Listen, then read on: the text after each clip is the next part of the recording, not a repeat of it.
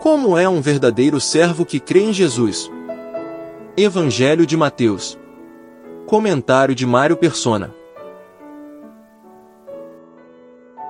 Ao entrar na cidade de Cafarnaum, um centurião romano vem ao encontro de Jesus para pedir-lhe um favor.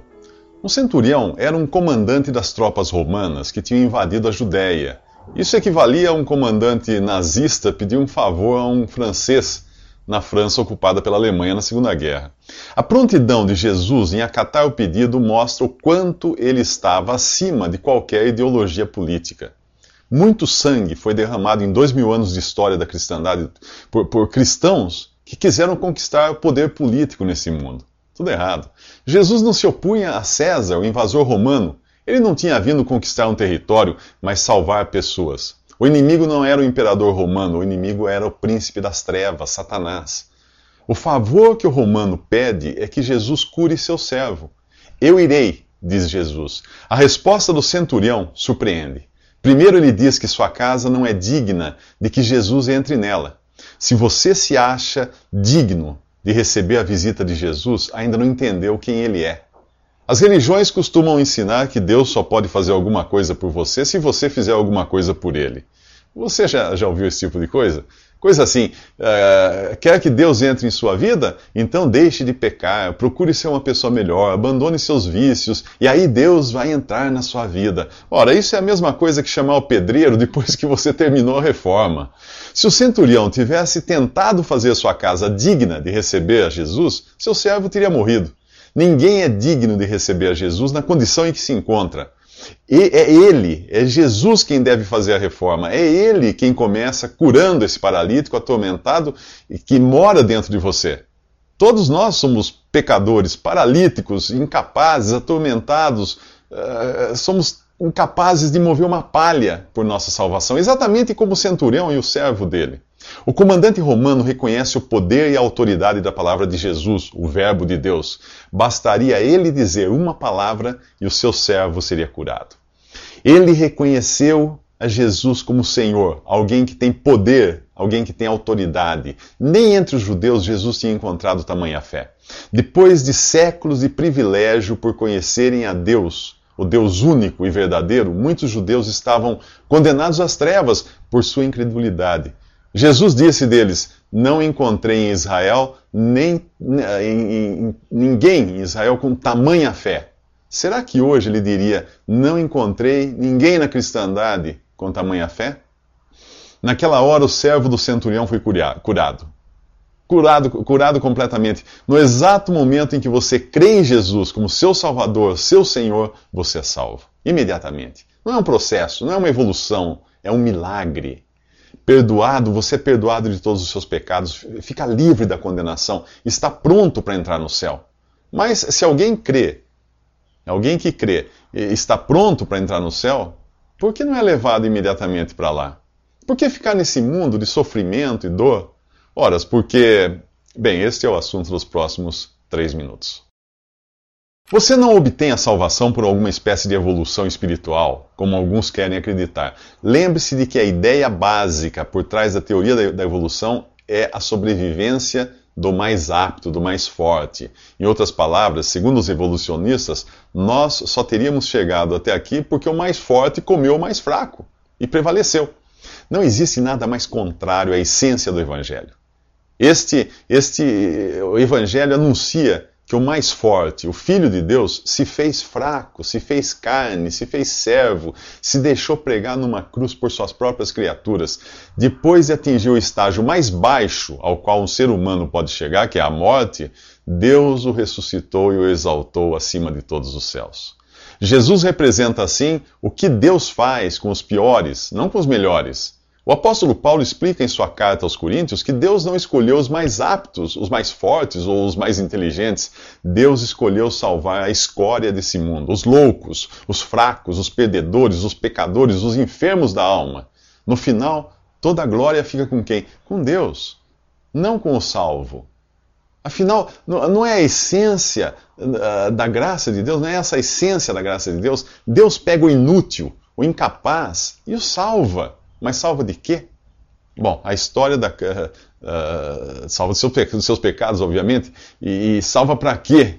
Né? A história da, da cura da sogra de Pedro nos dá a resposta. Ela estava prostrada com febre numa cama. A sogra de Pedro não podia fazer nada por si mesma, por Jesus ou por sua família. Jesus vem, a toca e ela fica cura curada. O que acontece em seguida é digno de nota. Ela se levantou e começou a servir a Jesus. Está aí a resposta. Nós somos salvos para servir, e não o contrário. A religião humana diz que você deve servir, deve trabalhar, deve se esforçar para receber a cura de sua alma, o perdão de seus pecados. A Bíblia ensina que nós nada podemos fazer a não ser deixar que Jesus nos toque, que Ele nos tire da condição de prostração na qual o pecado nos colocou. Mateus, no, no, nesse evangelho, continua dizendo que ao anoitecer foram tra trazidos a Jesus muitos endemoninhados, enfermos, e ele, ele curou a eles, todos, todos. Fazendo assim, Jesus cumpria o que havia sido dito pelo profeta Isaías. Ele tomou sobre si as nossas enfermidades e sobre si levou as nossas doenças.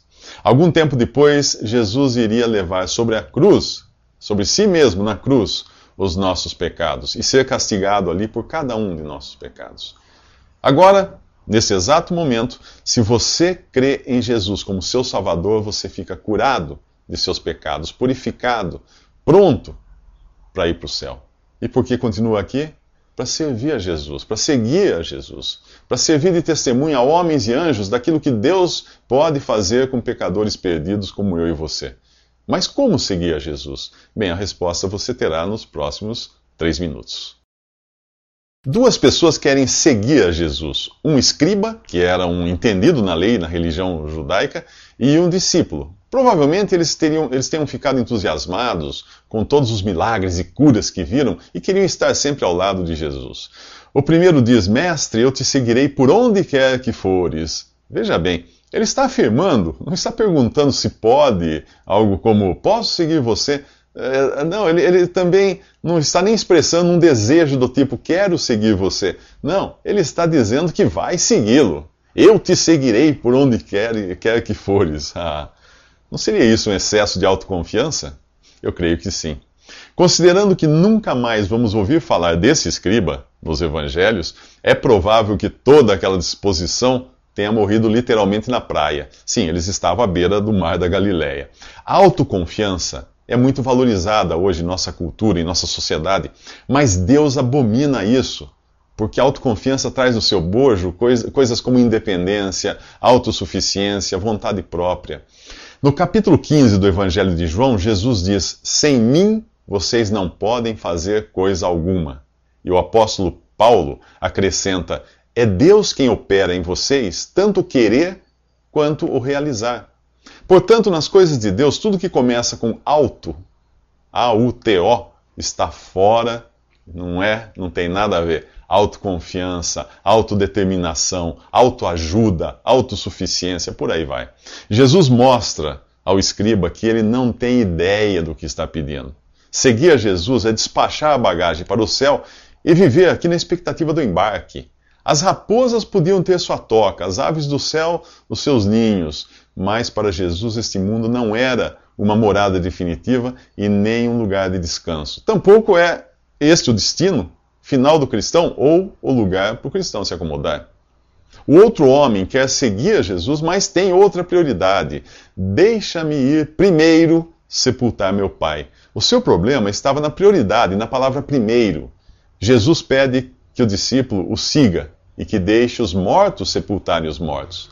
Além da lição sobre prioridades, ele ensinou a ele outra coisa. Neste mundo há duas classes de pessoas: as que estão, uh, as que estão ocupadas com a, aquele que dá a vida e aquelas que se ocupam com as coisas mortas.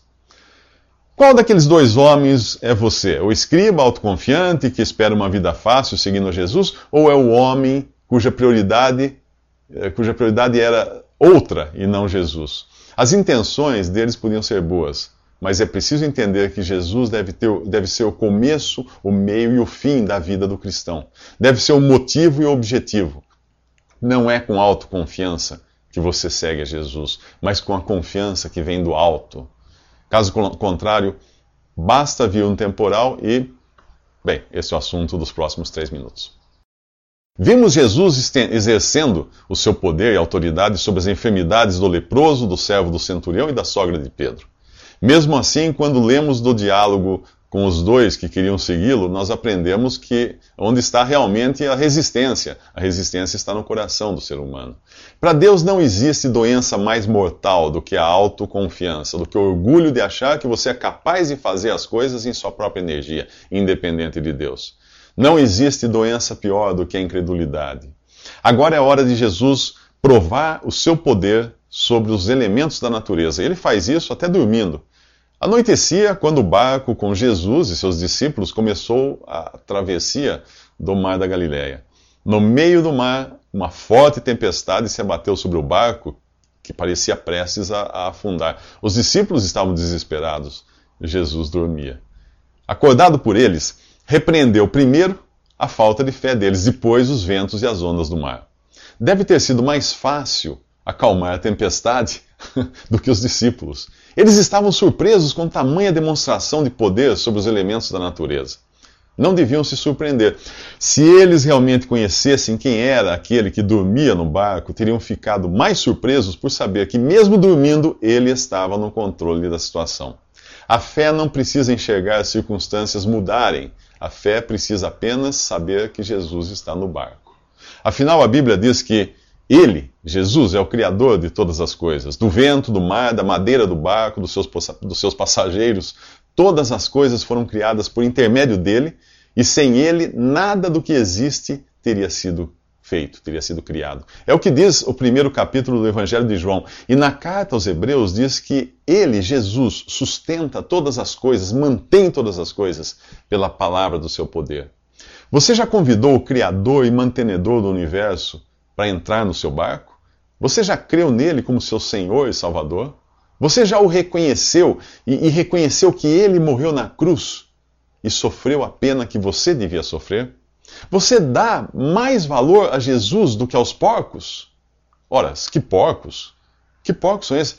Bom, os habitantes da região de Gadara tinham porcos, muitos, muitos porcos. E deviam ser bons esses porcos, porque eles achavam que os porcos valiam mais do que Jesus.